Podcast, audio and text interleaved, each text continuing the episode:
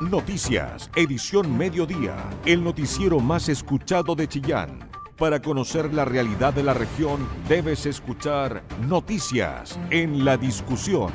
Con tu voz, somos todas las voces. A partir del próximo mes deja de ser obligatorio el uso de la mascarilla y se pone fin al pase de movilidad. Se mantendrán los aforos en espacios cerrados, testeos masivos y el programa de vacunación a personas vulnerables. Las autoridades de la región dieron a conocer todos los alcances de las medidas sanitarias anunciadas para la fase de apertura a contar del 1 de octubre de 2022. El gobierno regional aspira a 67 mil millones de pesos como presupuesto para el 2023. La cifra representa un 16% de aumento respecto del año pasado y está diseñada para cubrir el programa de inversión anual con fondos regionales.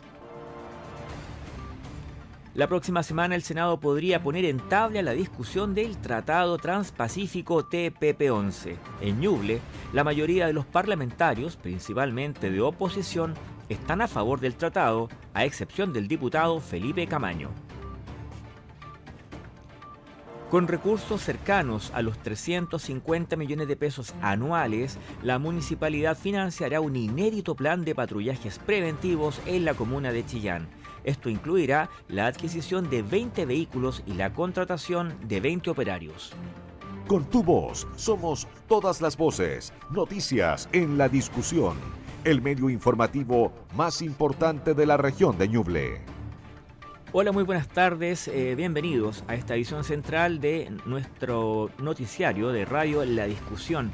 Hoy, miércoles, no, jueves, perdón, 22 de septiembre, ya son las 13 horas con 9 minutos, mi nombre es Felipe Ahumada llegó y junto con Mario Arias en los controles queremos acompañarlo en estos próximos 60 minutos de entrega informativa.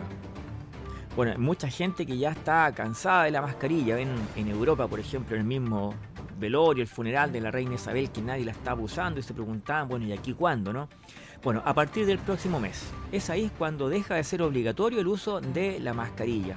También se va a poner fin a la exhibición del pase o al requerimiento de este pase de movilidad, pero sí se van a mantener algunos aforos por ejemplo, espacios cerrados, también continúan los testeos masivos y el programa de vacunación a personas vulnerables. Las autoridades de la región dieron a conocer todos los alcances de estas medidas sanitarias anunciadas en el marco del avance hacia la fase de apertura a contar del 1 de octubre del 2022. Eso día, es día sábado, ¿no, Danilo Barahona? Buenas tardes. Así es, adiós a mascarillas, adiós pase de movilidad. Esta será una de las frases más escuchadas durante la próxima semana, todo gracias al nuevo plan sanitario del gobierno, donde elimina el uso obligatorio de la mascarilla en espacios cerrados. El nuevo plan se hará realidad el 1 de octubre, donde permitirá que las personas ingresen a locales como por ejemplo de comida, sin la necesidad de mostrar un pase de movilidad ni tampoco llevar puesta una mascarilla. En lo local, durante la jornada de la mañana, tanto la Seremi de Salud de Ñuble como la Seremi de Gobierno de Ñuble, Valentina Pradenas, comentaron el nuevo proceso de plan paso, a paso, bien digo, en el marco de anunciar los avances en materia de restricciones.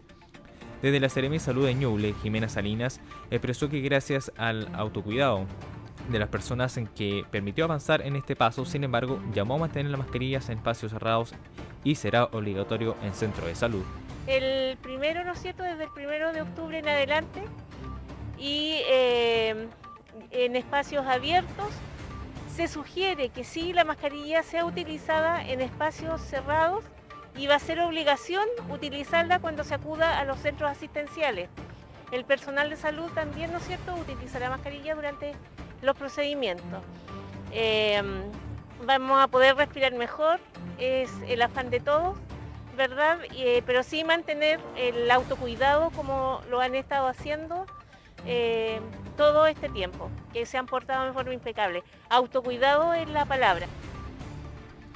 Mientras tanto, la Seremi de Gobierno Valentina Pradenas enfatizó que es un paso importante para el gobierno, pero también llamó al autocuidado y a mantener la mascarilla en espacios cerrados haciendo referencia a lo que decía la Ceremi, eh, como bien ella lo mencionaba, nos parece importante destacar la decisión de nuestro gobierno de incorporar al Programa Nacional de Vacunación, ¿cierto? La nueva vacuna bivalente, como bien lo mencionaba, que es la vacuna contra el COVID-19, ¿cierto? A grupo de riesgos eh, a través de una estrategia anual, como bien lo mencionaba la Ceremi, que va a ser también como hoy en día se realiza la vacunación, por ejemplo, de la influenza. Eh, nos parece también importante hacer el llamado a la población que aunque tengamos todas estas nuevas medidas, eh, no nos descuidemos, tenemos que seguir cuidándonos. Se recomienda también, como bien lo mencionaba, seguir utilizando la mascarilla, por ejemplo, en los medios de transporte, ¿cierto? Ya sean colectivos o micros de uso preferente y también eh, siempre usarla en al, acudir, digamos, a establecimientos eh, de salud. Así que el llamado más que nada a la población es que, no dejen de cuidarse, ¿cierto? No porque tengamos estas nuevas medidas eh, tenemos que eh, descuidarnos, así que a seguir vacunándose, cumplir con los esquemas y a seguir también usando la mascarilla cuando sea necesario. sí, ella iba a mencionar Cabe indicar que la vacunación seguirá promoviéndose activamente eh, la inoculación en las poblaciones. Eh, se incorporará al Programa Nacional de Vacunación la nueva vacuna bivalente dirigida a grupo de riesgo como una estrategia anual. En los aforos se eliminarán las limitaciones de aforo en espacios abiertos y cerrados. Con estos últimos se recomienda mantener la ventilación cruzada. Toda la información que te interesa. Noticias en la discusión 94.7 FM. La próxima semana el Senado podría poner en tabla la discusión de Tratados Transpacífico TPP-11. En Ñuble, la mayoría de los parlamentarios, principalmente los de la oposición, se han manifestado a favor de lo que propone este tratado, a excepción del diputado Felipe Camaño. Los alcances de esta noticia con Isabel Charlín. Los votos para aprobar el Tratado Integral y Progresista de Asociación Transpacífico, más conocido como TPP-11, están en el Senado y la presión de la oposición para que el tema sea puesto en tabla la próxima semana en la Cámara Alta crece. Sobre todo luego que algunos senadores de socialismo democrático se manifestaran abiertos a aprobarlo. No obstante, la derecha solo necesita un voto, pues se aprueba por mayoría simple. Más allá si el polémico tratado se aprueba o no, se tratará de una nueva prueba de fuego para la unidad del gobierno de Gabriel Boric, ya que la bancada de Apruebo Dignidad ya anunció que rechazará el TPP-11, pues tienen una mirada crítica respecto de los mecanismos de resolución de controversias entre inversionistas y estados, entre otros aspectos. Según el senador de la UDI, Gustavo Sangüesa, el tratado favorecería principalmente a la pequeña y mediana empresa. Es importante terminar eh, y aprobar finalmente el TPP-11 porque es un tratado que ha trascendido dos gobiernos. La primera y las negociaciones se hicieron durante el gobierno de la presidenta Bachelet, después en el gobierno del presidente Piñera se envió al Congreso para su ratificación. Esto me tocó votarlo a favor eh, en la Cámara de Diputados y ahora esperamos eh, ratificarlo ya, ojalá ahora a fines de septiembre un tratado de esta envergadura yo creo que beneficia principalmente a la pequeña y mediana empresa, porque finalmente cuando se logra bajar los aranceles, nuestros productos llegan con un menor valor al, extranjero, con los países miembros de este tratado. Y también las importaciones que llegan a nuestro país desde esos países eh, llegan a menor valor. El diputado de Renovación Nacional, Frank Sauer, en tanto, cree que el país ha perdido un valioso tiempo al no aprobar el tratado, dándole ventaja a sus competidores. Este tratado ha sido eh, muy boicoteado por algunos sectores solamente con la intención de hacerle un daño político al gobierno anterior y es lamentable porque hicieron que perdiéramos años dando ventaja a eh, nuestros competidores directos como Perú, que lo tiene firmado hace ya varios años y hoy día copa mercados que eran nuestros por ejemplo, en materia de frutas y cítricos en particular. Pero este tratado tiene como consecuencia directa el poder ingresar con 3.000 productos de Chile a este mercado que tiene un alto poder adquisitivo, es un mercado, el mercado asiático, eh, y que nos da una gran posibilidad a nosotros en Ñuble de poder hacer crecer nuestro mercado eh, de, la de la agricultura familiar campesina junto con la agroindustria. Una visión distinta tiene el diputado independiente de C, Felipe Camaño, quien cree que se debe analizar el tema detenidamente y en mayor profundidad. Según el legislador, frente a la incertidumbre que genera este tratado en la comunidad, mi preocupación va por el lado del resguardo de nuestros derechos adquiridos en materia laboral, soberanía e independencia alimentarias, semillas nativas, cuidado del medio ambiente, flora y fauna silvestres, así como el cuidado de nuestras costumbres ancestrales y nuestra industria nacional. Agregó que al menos hasta que no quepan dudas que el tratado no afectaría todos estos elementos, no existen las condiciones para que sea aprobado por el Senado, dijo. Porque tu opinión nos importa. Escuchas noticias en la discusión.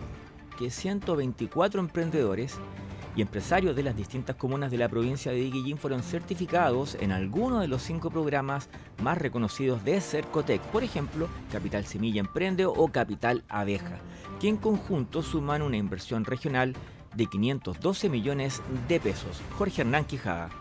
124 beneficiarios de Cercotec del Capital Semilla y Abeja fueron certificados durante esta mañana. Son pequeños emprendedores de distintos rubros que han podido de una u otra manera recibir fondos para hacer crecer sus emprendimientos. Escuchemos a Pedro Elcepchi, quien es director regional de Cercotec. Estamos eh, muy contentos, estamos retomando las ceremonias de premiación de Cercotec, de los programas regulares de Cercotec.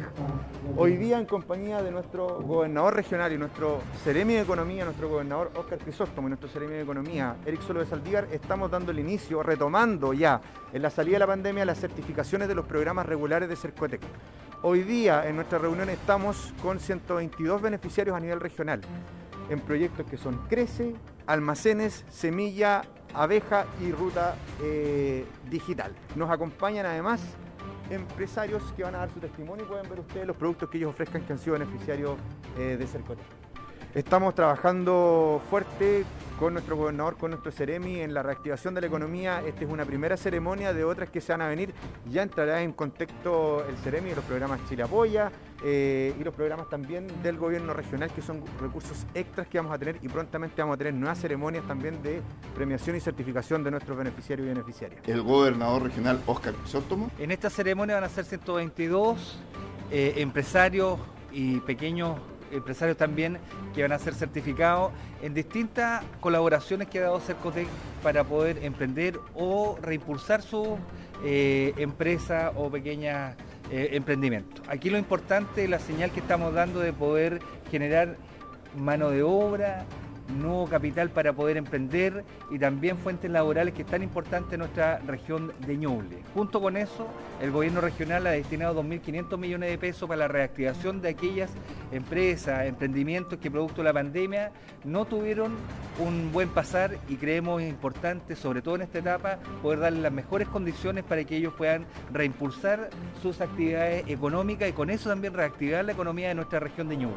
Así como estamos muy preocupados de obras de infraestructura que generan empleabilidad y también reactivación, entendemos lo importante que es poder apoyar a nuestros emprendedores y junto con Cercotec, el Ministerio de Economía, particularmente hoy con la Ceremi, estamos con un plan potente, cosa de que nuestros emprendedores se sientan acompañados y entiendan que la región de Ñuble tiene fondos también para poder impulsar su iniciativa y así reactivar e impulsar la economía que es tan importante para nuestra región. El Ceremi de Economía, Eric Solo de Saldívar. La verdad es que estamos muy contentos el día de hoy porque en el marco del Plan Chile Apoya hemos estado brindando ayuda importante justamente a nuestros emprendedores y emprendedoras de la región. Nosotros sabemos que la han pasado mal en este último tiempo debido a la crisis económica mundial, debido a la pandemia. Es por eso que nosotros como gobierno y de la mano del gobierno regional hemos estado impulsando ayudas importantes que van justamente en el proceso de reactivación económica, porque nosotros creemos en el trabajo colaborativo, creemos nuestros emprendedores y ese es el foco principal del gobierno durante este año, es poder generar la ayuda y el apoyo necesario para que nuestros emprendedores y emprendedoras surjan. Una de las beneficiarias. Yo soy beneficiaria del año pasado del Capital Abeja eh, hago joyería en arcilla polimérica, como la que estoy mostrando aquí, y fue bastante importante. Una porque me pude implementar mi taller y tener maquinaria más eh, con electricidad y no manuales. Eh, además, la formalización me ayudó bastante. Uno cree que la formalización es pagar impuestos, pero no es así.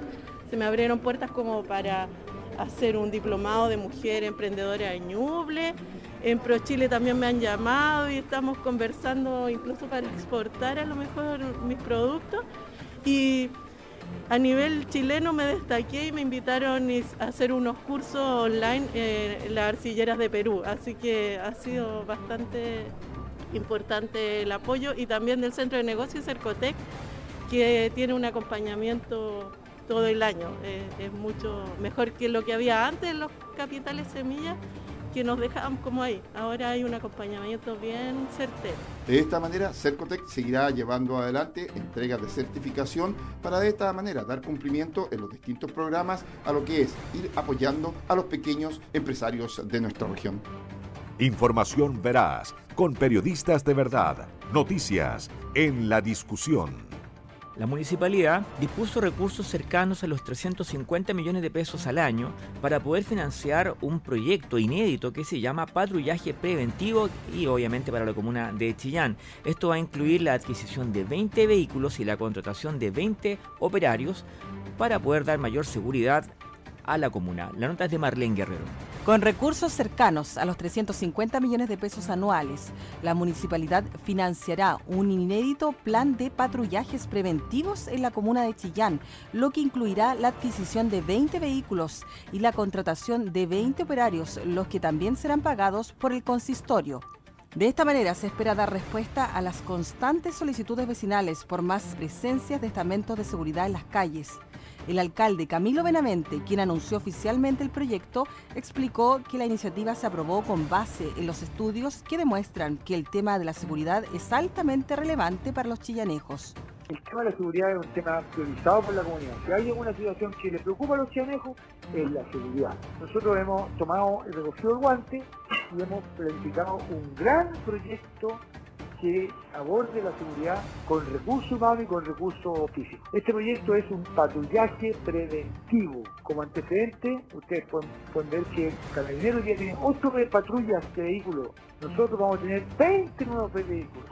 Pero este proyecto, el proyecto patrullaje preventivo, no existía. Nosotros vamos a, a comprar vehículos y vamos a tener 20 vehículos de patrullaje preventivo. Conforme a lo adelantado por el municipio, el proyecto contempla patrullajes que incluso se extenderán a horarios de la madrugada, con 16 horas diarias de recorrido de lunes a viernes, mientras que para sábados y domingos completarán 10 horas de trabajo. De todas formas, Alejandra Martínez, directora de Seguridad Municipal, aclaró que la ley aún no extiende las facultades de los inspectores, por lo que no puede realizar funciones reservadas solo para las policías. Lo que pasa es que las facultades siguen siendo las mismas que están eh, otorgadas por la Ley Orgánica Constitucional de Municipalidades. Todavía no tenemos una, ampliación de atribuciones, por tanto sigue siendo un inspector municipal el que va a andar a cargo de patrullaje preventivo. Nuestra idea también es poder seguir potenciando los patrullajes mixtos con carabineros, pero en el ámbito obviamente de, nuestra, de nuestra atribución que además lo que estamos haciendo hoy, que después se va a replicar con mucha más, más amplitud, tiene que ver con que a cada lugar en el cual vamos tomamos contacto con los dirigentes, para que ellos sepan además que estamos patrullando su sector y que efectivamente recibamos insumos de parte de ellos de qué situaciones nosotros vamos a poder también observar. El proyecto de patrullaje preventivo municipal supone un costo anual de 350 millones de pesos.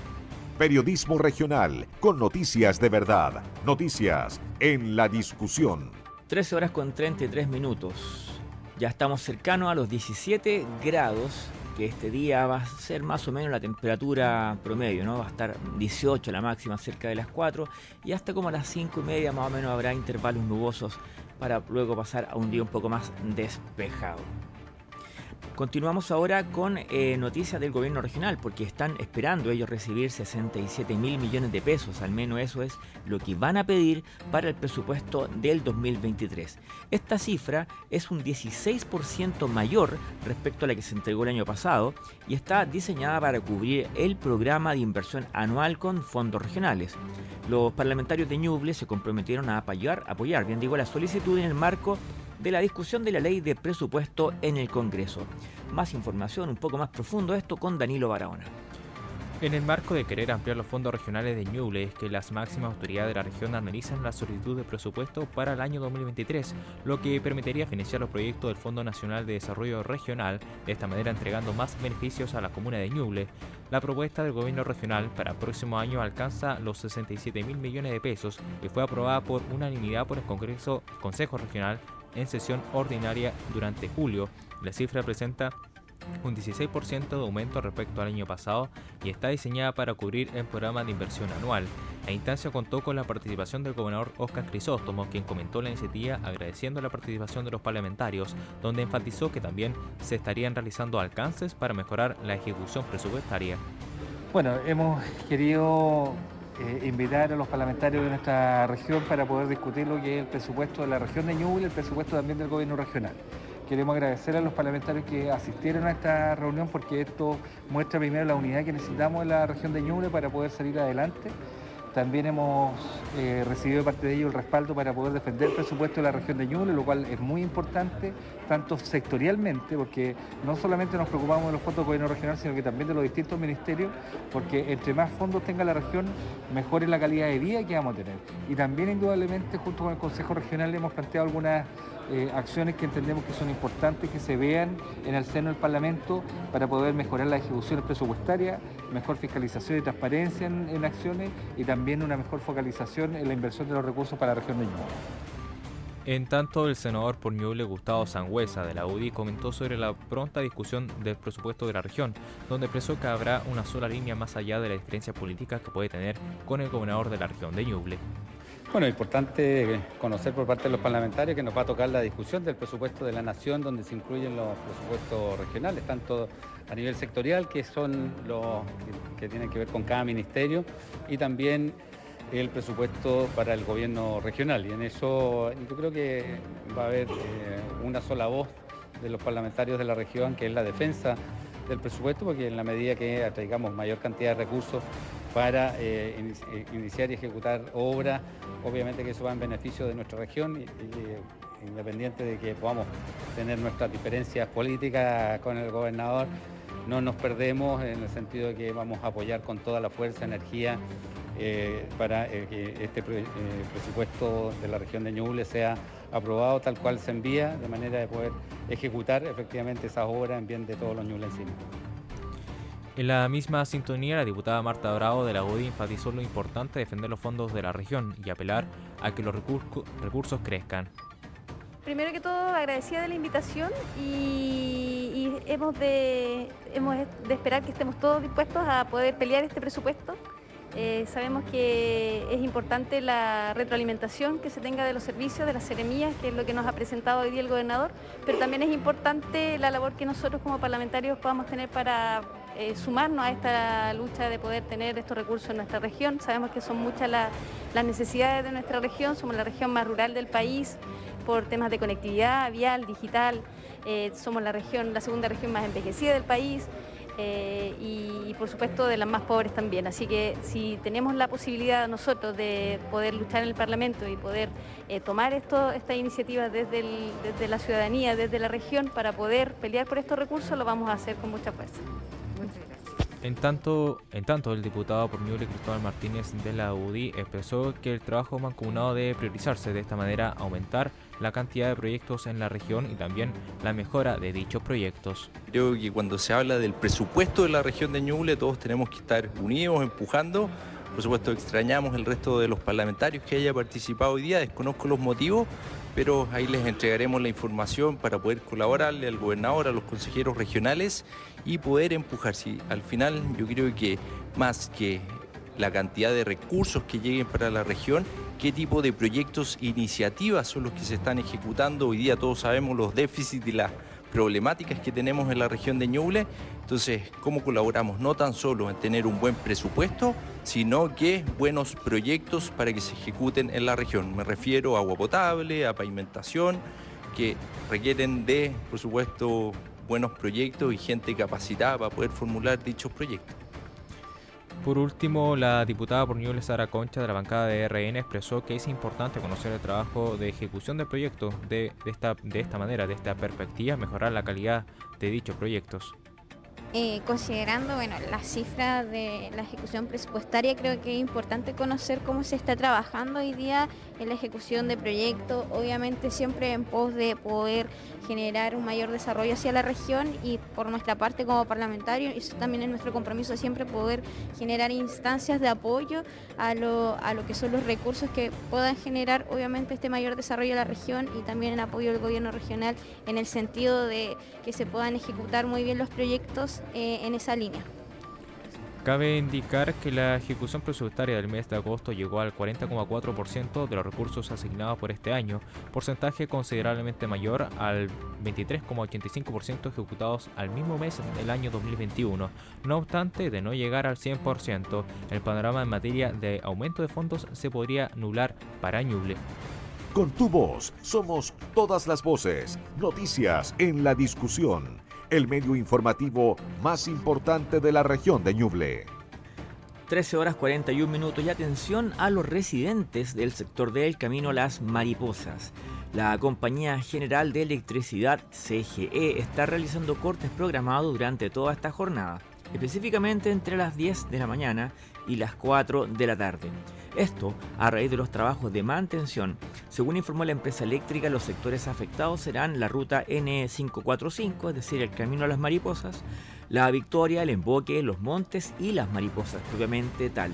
La CGE dijo lamentar los inconvenientes que esta interrupción pueda ocasionar entre sus clientes y recordó que toda consulta puede ser derivada al fono clientes 800 800 767. Repito, 800-800-767 o también al canal de Twitter arroba CGE-clientes. Ambos con atención las 24 horas del día. Para una atención más expedita se recomendó que las personas que van a hacer alguna consulta tengan a mano el número de cliente que se encuentra impreso en la parte superior de la boleta. Toda la información que te interesa. Noticias en la discusión. 94.7 FM. Los cambiamos al frente de espectáculos y cultura porque con la presencia de artistas circenses, el Teatro Municipal de Chillán prepara los actos de celebración para este día del circo. Ojo que se anunciaron para toda esta jornada cortes en el tránsito. Más detalles con Jorge Hernán Quijada.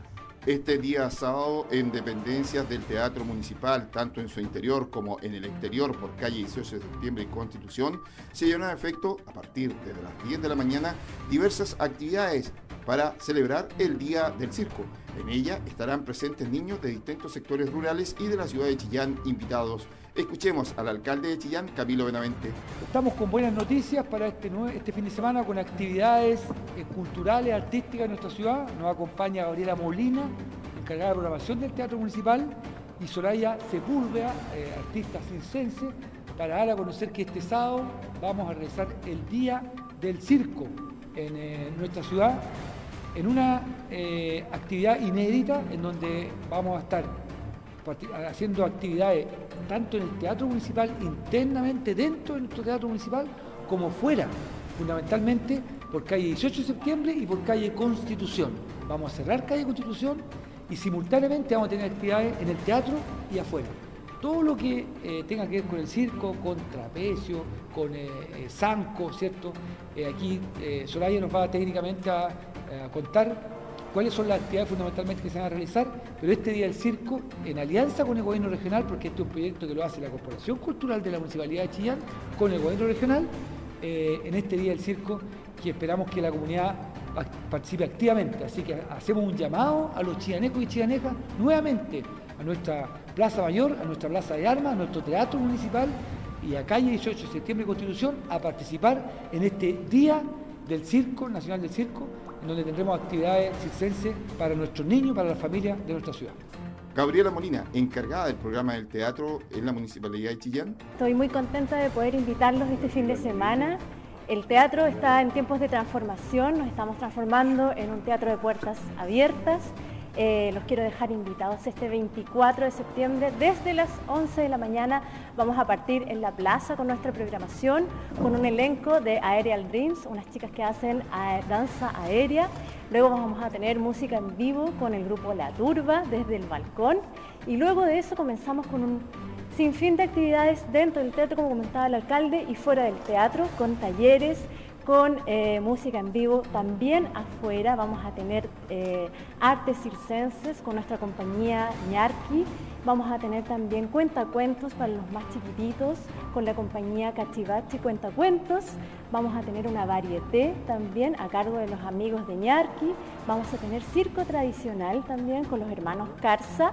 Y también vamos a cerrar esta importante gala con Soraya Sepúlveda, una artista local, al igual que todos los demás artistas que van a estar presentes en el Vive el Circo, son todos artistas locales.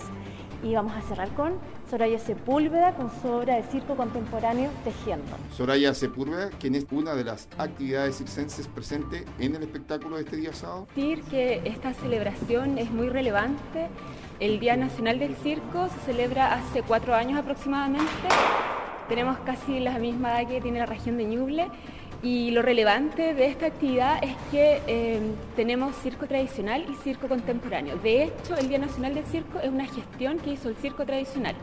Nosotros que somos nuevo circo eh, también celebramos este día y este evento relevante eh, tiene que ver con eso, con que no solo hay una u otra tendencia, sino que estamos las dos tendencias y además, como decía recién eh, Daniela, Gabriela, eh, somos artistas regionales y eso también tiene un valor porque finalmente estamos siendo, nos están poniendo un valor y están generando espacios para la profesionalización.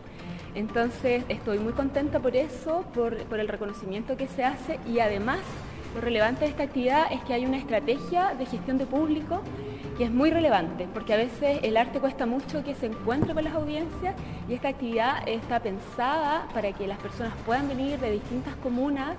Entonces, nada mejor que saber que es una celebración hermosa y que vamos a estar con el público en todas las salas y en todo el perímetro del teatro. La invitación es a la comunidad de Chillán a participar de esta importante y significativa actividad. Todos los puntos de vista, con todas las voces, en el medio más confiable de la región de Ñuble. La discusión. 13 horas 48 minutos. Los municipios de la región podrán postular al Fondo de Iniciativas Locales 2022 que lanzó esta semana el FOSIS que entregará montos entre 500 mil y 4 millones por iniciativa comunal. Este año el fondo considera una inversión de 350 millones de pesos para el desarrollo de proyectos orientados a apoyar a las familias más vulnerables de la región y del país. Así al menos lo dio a conocer el director regional del FOSIS, Claudio Guíñez, quien llamó a postular a estos fondos. Este fondo eh, a nivel nacional es de 350 millones de pesos, una cifra bien importante. Esperamos llegar a más de 7.000 personas. El año pasado tuvimos en Ñuble ya una muy buena representación eh, de proyectos adjudicados y esperamos que este año se vuelva a repetir eh, ese gran porcentaje de recursos que trajimos a la región en beneficio de nuestra familia. Así que queremos invitar a todas las comunas, a las 21 comunas de Ñuble, que postulen a estos fondos les va a ir, yo creo, muy bien si lo hacen con esfuerzo, con empeño. Nuestros equipos están disponibles para trabajar con ustedes y apoyar a los equipos para que puedan hacer una muy buena postulación. Así que la invitación está hecha y vamos a apoyar para que a Ñuble le, vaya muy bien y a nuestras familias particularmente les vaya muy bien y sean mejor, ¿verdad?, eh, apoyadas por parte de todos nosotros. Este 2022, el Fondo de Iniciativas Locales va a abordar siete temáticas, las que fueron priorizadas según los diagnósticos de cada territorio. Áreas como, por ejemplo, la promoción de crianza responsable, competencia socioeconómica de niños y adolescentes, seguridad comunitaria y territorial, promoción de salud mental, fortalecimiento de habilidades digitales, fortalecimiento de la capacidad de generar ingresos y corresponsabilidad en el cuidado de personas con dependencia. Las postulaciones estarán abiertas hasta el 6 de octubre y las municipalidades interesadas podrán revisar toda esta información, requisitos, formularios en la página www.fosis.gov porque tu opinión nos importa. Escuchas Noticias en la Discusión. Este miércoles último se celebró el Día del Trabajador Radial, la conmemoración de la que informamos ayer ampliamente en nuestra edición.